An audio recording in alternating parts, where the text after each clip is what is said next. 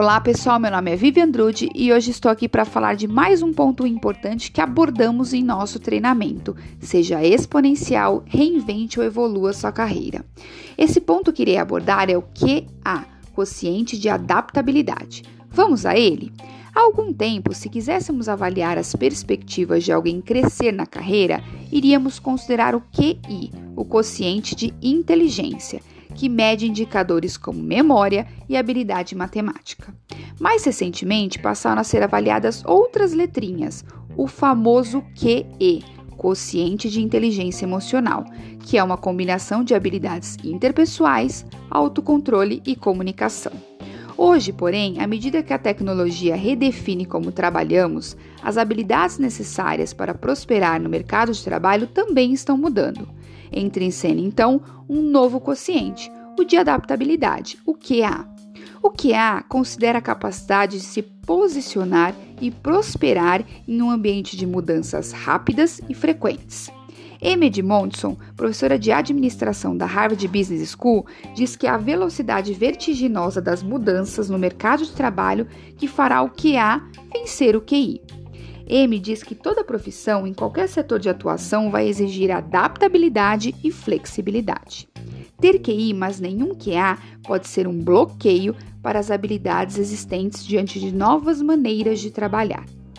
De acordo com o um estudo feito pela IBM, com quase 6 mil executivos em todo o mundo, classificaram as habilidades comportamentais como as mais críticas para a força de trabalho atualmente, e a principal delas era a capacidade de ser flexível, ágil e adaptável à mudança. A análise do QA vem fazendo parte dos processos de seleção de novos profissionais. A Deloitte, por exemplo, tem feito simulações online com candidatos em que eles são avaliados quanto à sua adaptabilidade. Porém, temos uma boa notícia: o QA, mesmo que seja difícil mensurá-lo, pode e deve ser desenvolvido. Penny Locasso, fundadora de uma empresa australiana da área de educação que trabalha com o valor da capacidade de adaptação, diz que algumas pessoas têm personalidades mais curiosas ou corajosas, o que pode explicar porque são naturalmente melhores em se adaptar do que outras. No entanto, se a pessoa não praticar sua adaptabilidade, ela tende a diminuir com o tempo. Ela sugere algumas maneiras para aumentar a adaptabilidade. Vamos a elas? Primeiro, limite as distrações e aprenda a se concentrar nas adaptações que devem ser feitas. Segundo, faça perguntas desconfortáveis, como por exemplo pedir um aumento salarial, para desenvolver coragem e normalizar o medo.